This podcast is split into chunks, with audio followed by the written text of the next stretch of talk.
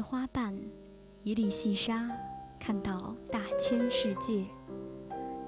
一杯清茶，一段小曲，品茗书香境地。一首小诗，几句真言，领略人世百态。选择自己喜欢的，喜欢自己选择的。相关阅读，阅读相关，让声音更好听，让耳朵更乐意。选择读书吧，一起读书吧。Are you ready? Let's go.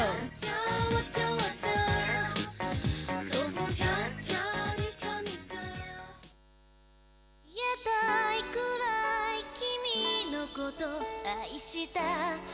雨明けの空を振られても上を向けば涙が乾く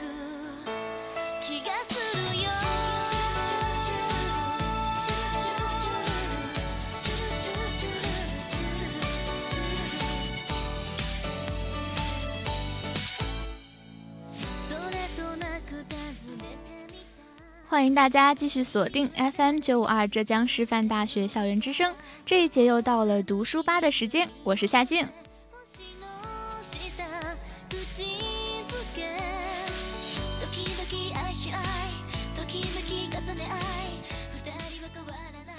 首先呢，还是要来和大家分享一下这一期读书吧有哪些主要内容吧。依旧是第一个板块，有言如玉。和大家分享到的呢是作家傅真的作品《泛若不系之舟》。第二个板块依旧有三本非常值得推荐的好书要和大家分享到。第三个板块书信快车最新最热的读书通道，讲到的是芭芭拉·德米克的《我们最幸福：北韩人民的真实生活》。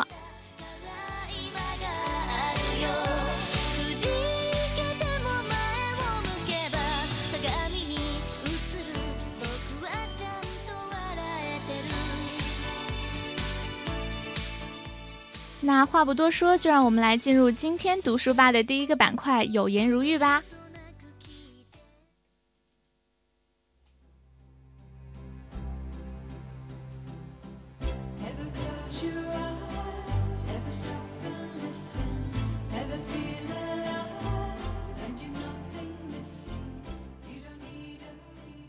本期读书吧的第一个板块呢，和大家分享到的这本书是《超越旅行的游历》。来自于作家傅真的作品《泛若不系之舟》。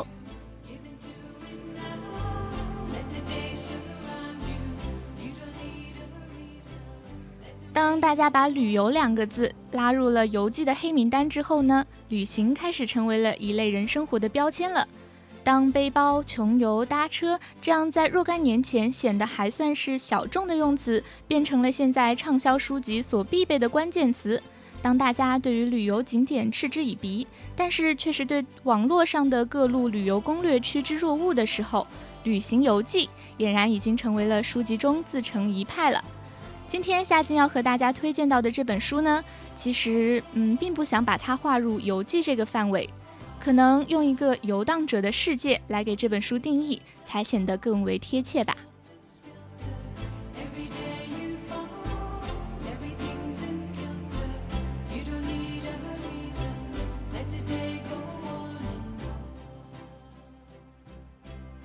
若不系之舟，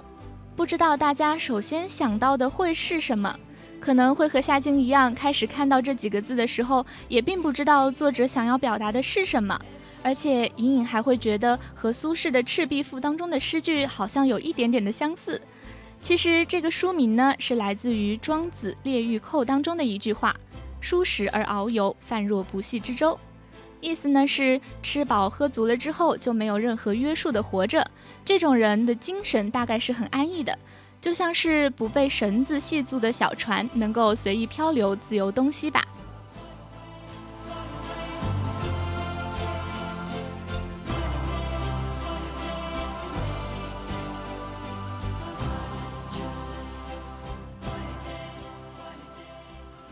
作为一位写游历的作者呢，其实在这之前啊，我们的作者傅真就曾经出版过像《藏地白皮书》《最好金龟换酒》两本关于旅行的书籍。第一本呢是源自于西藏的一个旅行的游记，而那一本《藏地白皮书》呢，让他收获了爱情。书中呢描绘了西藏、云南、深圳、香港、北京等地的爱情轨迹，而这些轨迹呢，也就是文章当中的另一个主人公明基，而明基呢，也就是他爱情的男主角了。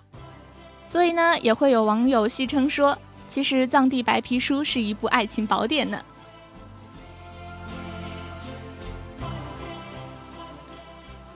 但是在这里需要澄清的是呢。二零零三年的西藏和现在已经被标签化的藏地，可能已经有着截然不同的意义了。可能现在那一块圣地多多少少有夹子那么一点点的世俗和不干净的感觉吧。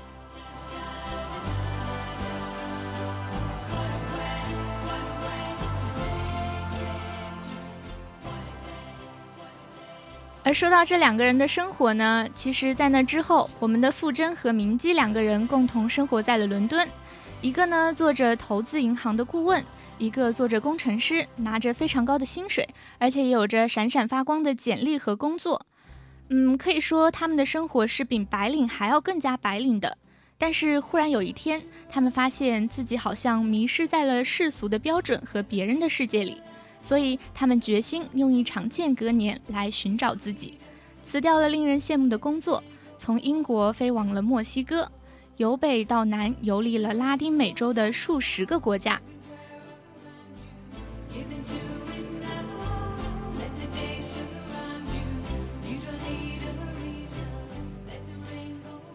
这样的经历听起来觉得，嗯，其实还挺傲娇的吧？好像有点精英阶层的范儿呢。而且说走就走的旅行，在当下听来，多多少少会让人觉得有那么一点点的腻歪。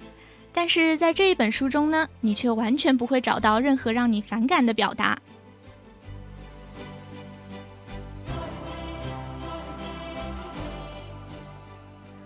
在这一本《泛若不系之舟》里面，傅真和毛明基行走于印度、泰国、缅甸、老挝等等的亚洲国家。最后呢，他们两个人回到了他们初次相见的拉萨。这本书的文字呢，也是跟随着他们一起颠沛流离，在记事本、电脑、夜车、小旅馆和咖啡店当中辗转漂泊，诚实的记录着他们一路的见闻和故事，同时也是在探索着信仰、精神和内心价值，当然也见证了普通小人物身上顽强的生存本领。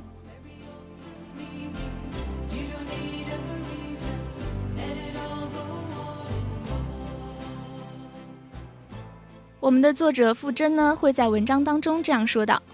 即使你是友善的，人们可能还是会说你自私和动机不良。但是不管怎样，你还是要友善。”这种语气呢，可以说是真诚而谦卑的，丝毫都没有看到那种咄咄逼人或者是流于形式的悲天悯人。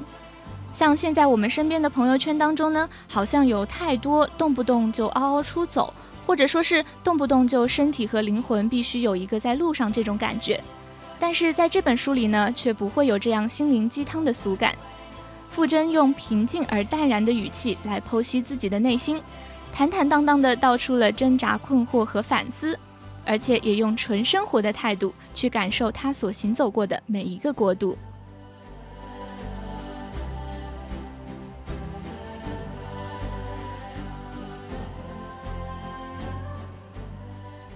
给人印象非常深的一个情节呢，是我们的老傅和明基参加他们印度好友阿比的婚礼的时候，见到了种种奢华后，非常渴望去体验一番普通印度人的生活，但是随即呢，却又因为年轻的适应生的过度热情而心生厌烦。于是傅真就在书中这样写道：“我既看不惯中产阶级的虚伪、做作和优越感，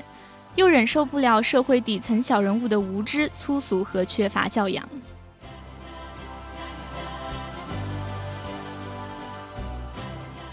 其实，单单这一点呢，便直戳现在很多旅行者的通病。不乏一类的人呢，喜欢去那些脏乱差的地方旅行。其实，除了是好奇之外，更多的是出于某种虚荣心吧，想要亲眼见证那些极端的贫穷、混乱还有苦难。也有人呢，想把他们视为某种必要的经验，为了人工能够让自己成为一个有趣的、深刻的而又见多识广的人。这些人呢，其实他们一面在追寻着自己的理想，一面也困于现实吧。一直努力呢，想让自己活得深刻而又不肤浅，一面呢又为了肤浅的生活而努力奋斗着。与此同时呢，焦虑可以说是无处不在的，不能容忍自己有一分钟的留白。像现在很多的像 Kindle 啊，包括 Pad 这一些的电子产品，就成为了填补时间的利器。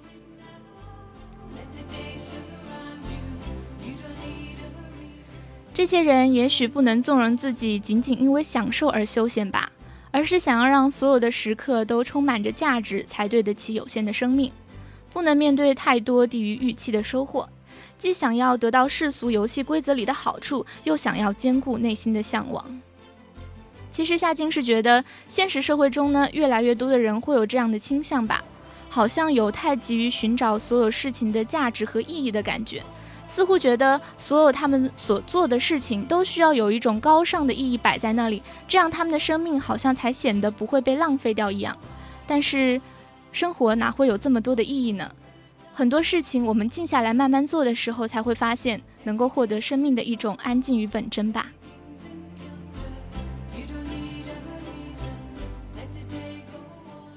而当我们阅读这本书的时候，最大的价值应该不在于那一些姿态各异的世界各地吧，而是对于旅行至于人生的意义，还有抱以一颗平常心的心态，才不会那么容易落入这一个虚伪的世界的陷阱。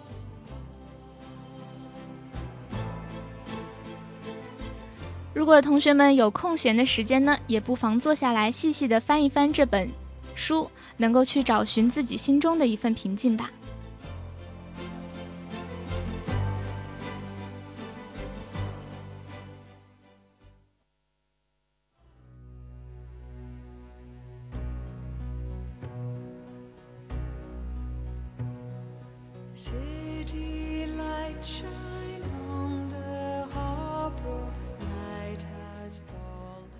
刚刚和大家推荐完这一本《泛若不系之舟》，也是能够找寻到心中平静的一本游记之后呢，马上进入我们今天读书吧的第二个板块——疏通有道。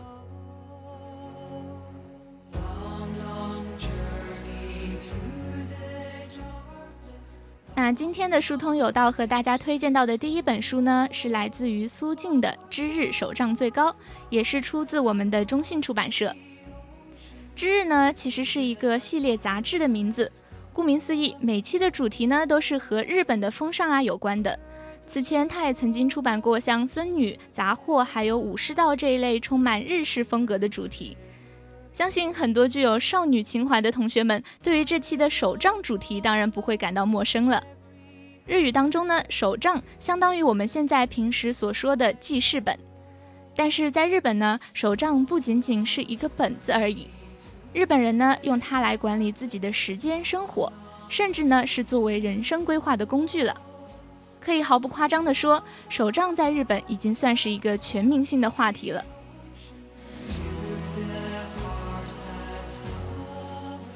而最近，在编辑组组长大人玉米的感染下，在电台的内部也是掀起了一股手账的风尚。那么，手账的魅力究竟何在？如何才能够有效地利用手账来管理生活呢？在这一本手账最高当中，不仅会详细介绍以 Travelers Notebook 而闻名的文具品牌 Midley 对手账设计与纸张品质的高追求，同时也会推荐给你以及缤纷色彩与欧美风格设计元素于一身的 High Tide 手账。不仅是有各类的手账品牌的大放送，还会教你关于 MT 胶带的十八种活用法，让你的胶带和手账完美契合。关于手账精神的一切，跟随之日一起期待手账大国日本来带给我们答案吧。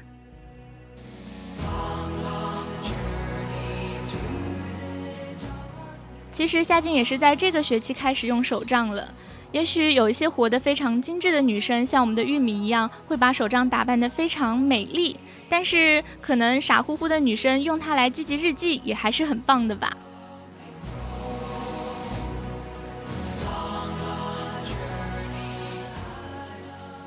今天和大家推荐到的第二本书叫做《副作用》，作者是美国的伍迪·艾伦，出自我们的上海译文出版社。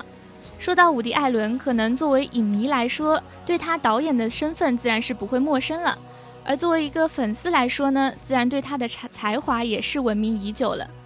想必很多了解他的人都知道，这个美国著名的鬼才导演呢，经常是自编自导自演，也是跨领域。对他来说，跨领域简直是不在话下了。此前呢，他一直都是《纽约客》独树一帜的撰稿人，出版过像文集《扯平》《无语无毛》，还有戏剧集《中央公园西路》等等的作品。而这一本最新出版的副作用呢，共收录了伍迪·艾伦创作于1975年到1980年的十七篇短篇小说，其中呢，十六篇原本发表在《新共和》《纽约时报》《纽约客》《肯雍评论》等等的杂志上，其中一篇库马尔马斯的神奇经历呢，也是曾经获得过1978年的欧亨利奖。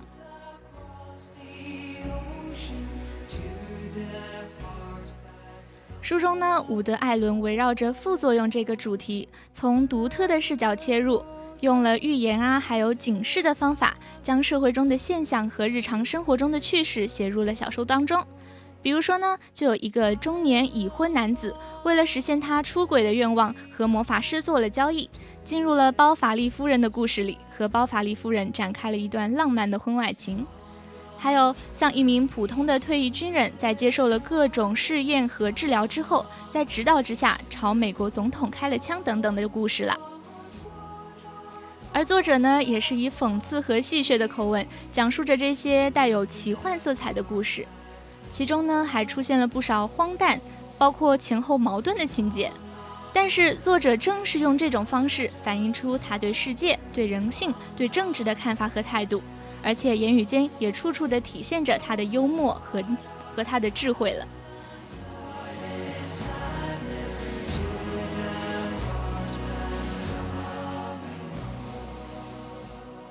也许很多在现实生活中的一些不顺利或者不满意，都可以在小说当中慢慢的诉说吧。奇幻的故事呢，也能够安放我们的想象力。这一本副作用呢，在你们想要对现实抒发不满的时候，确实很适合把它翻出来看一看啦。那今天推荐到的第三本书叫做《重返文艺复兴》，作者是谢泽清，也从同样是出自于我们的中信出版社。欧洲的那段历史，可能很多人都想搞清楚。但是面对着多多少少的历史传记，刚生出一点高雅的情操，可能也会立刻淹没在漫漫无期的拖延症当中。但是这一本重返文艺复兴的作者，却用了一种非常简单而有趣的方式，将复杂的历史简单化。但是这种简单呢，又不失对于文艺复兴独特的思考了。作者谢哲青是伦敦亚非学院的考古学和艺术史双硕士。也是曾经担任大英博物馆的研究助理，包括佳士得拍卖会的策展人，也被誉为是青年版的蒋勋最闪亮的艺术说书人等等的称号。今年呢，也是窜红于电台啊，包括像电视圈等等，以知性诚恳的风格获得了大众的喜爱了。而这本书通过讲述达芬奇和米开朗基罗等等文艺复兴艺术大师之间的竞争，来讲解文艺复兴艺术。其实竞争往往能够激发创意吧。大师们在竞争当中较量，精益求精，蔚为风气。也正是他们的竞争呢，为佛罗伦萨成为文艺复兴的摇篮奠定了基础。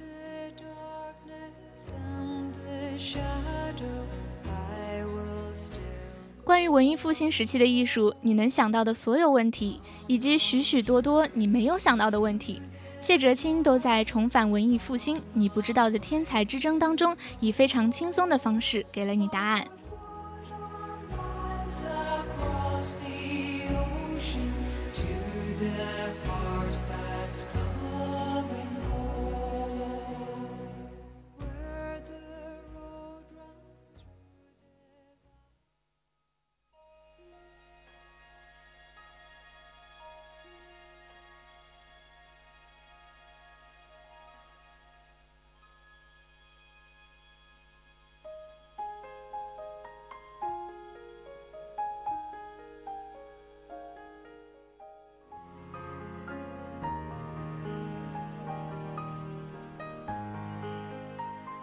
那在第二个板块推荐完三本非常值得一看的书之后，马上进入我们今天的最后一个板块——书讯快车。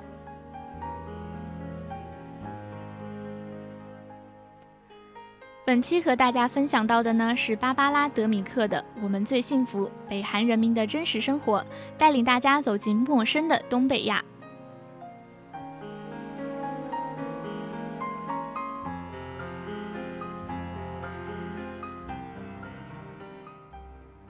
可能和很多人津津乐道的东南亚，也就是我们的旅游胜地这一个地区相反，东北亚呢是一个很少被大家提起来的地方。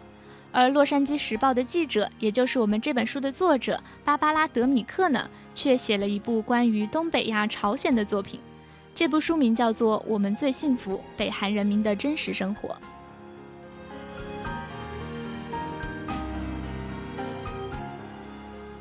而这本书呢，不仅是备受大众好评，还获得了美国国家图书奖的提名。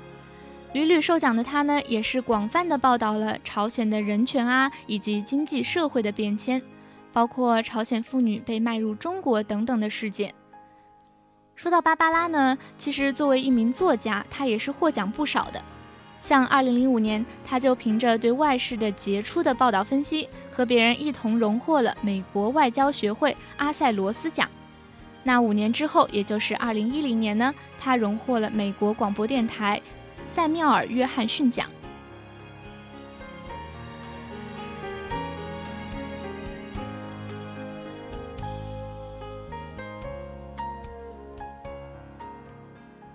芭芭拉在这一本书中呢，形容北韩，也就是朝鲜，就好像是东亚世界热闹光芒当中忽然凹陷下去的一块黑洞。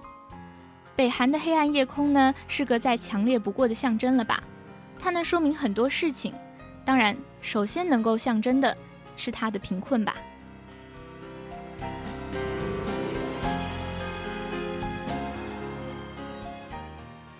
那么他们究竟贫困到了什么样的地步呢？书中有一个细节，其实可以说明一切。当那些挨不住饥饿，要试图通过跑到江边来到中国找东西吃的人，被他们的政府抓住了之后呢，边境的守军还得用在随手取来的木头片上来做一个这样的审讯笔录，因为就连他们也不够纸用。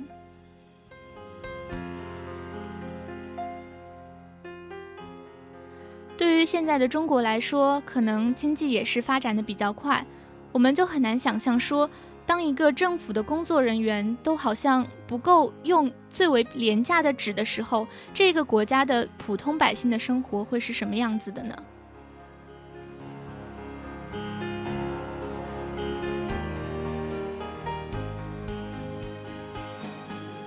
可是回想一下历史的话，北韩曾经是没有衰败到这一个地步的。六十年代呢，它的工业实力还算是非常强的，一般人的物质生活呢，也是要比现在的韩国要好。但是呢，芭芭拉·德米克却没有深究这究竟发生了什么事情，因为作者呢，并不想要这本《我们最幸福：北韩人民的真实生活》成为一本全面的北韩史。他想要写的其实是难度更高的一部北韩人民日常生活的经验记录吧。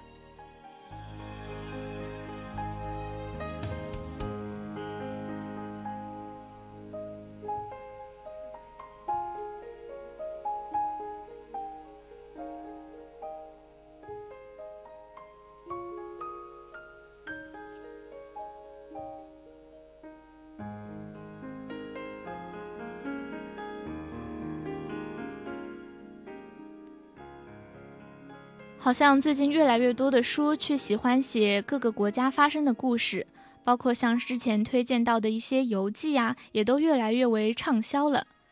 每个国家似乎都有他们自己的生活方式，就像刚刚聊到的朝鲜吧，也许他们现在的生活真的是贫困，或者说是其他人难以理解的一种神秘感在里面，但是他们的人民或许是不那么觉得的。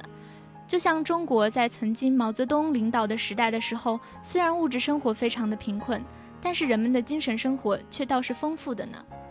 像那个时候，似乎也没有觉得贫富差距会有这么大，也不会觉得人与人之间的差距有这么大吧。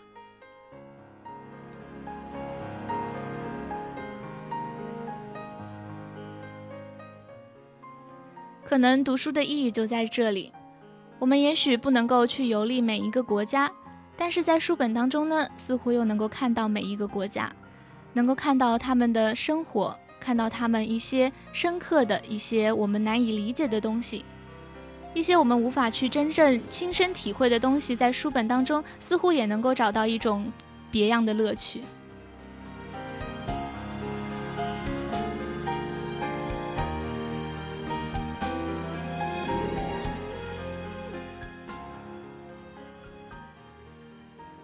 那节目的最后，还是要来和大家回顾一下今天读书吧的主要内容吧。首先是第一个板块“有言如玉”，今天和和大家分享到的呢是超越旅行的游历，来自于作家傅真的作品《泛若不系之舟》。如果同学们真的空余有时间的话，不妨就坐下来静心的读一读这本《泛若不系之舟》吧，可能在里面你会发现到一个不一样的世界。第二个板块“书通有道”当中呢，依旧是和大家推荐到了三本小书，它们分别是《知日手账最高》、副作用，还有最后一本是《重返文艺复兴》。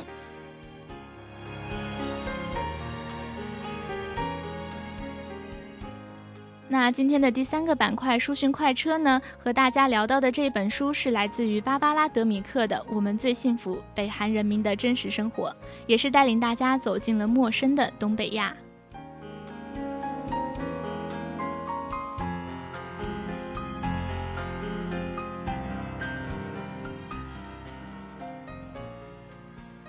时间也是过得非常的快，已经到了北京时间的十七点五十七分了。今天的读书吧就要和大家说再见了，我是夏静，我们下期不见不散，拜拜。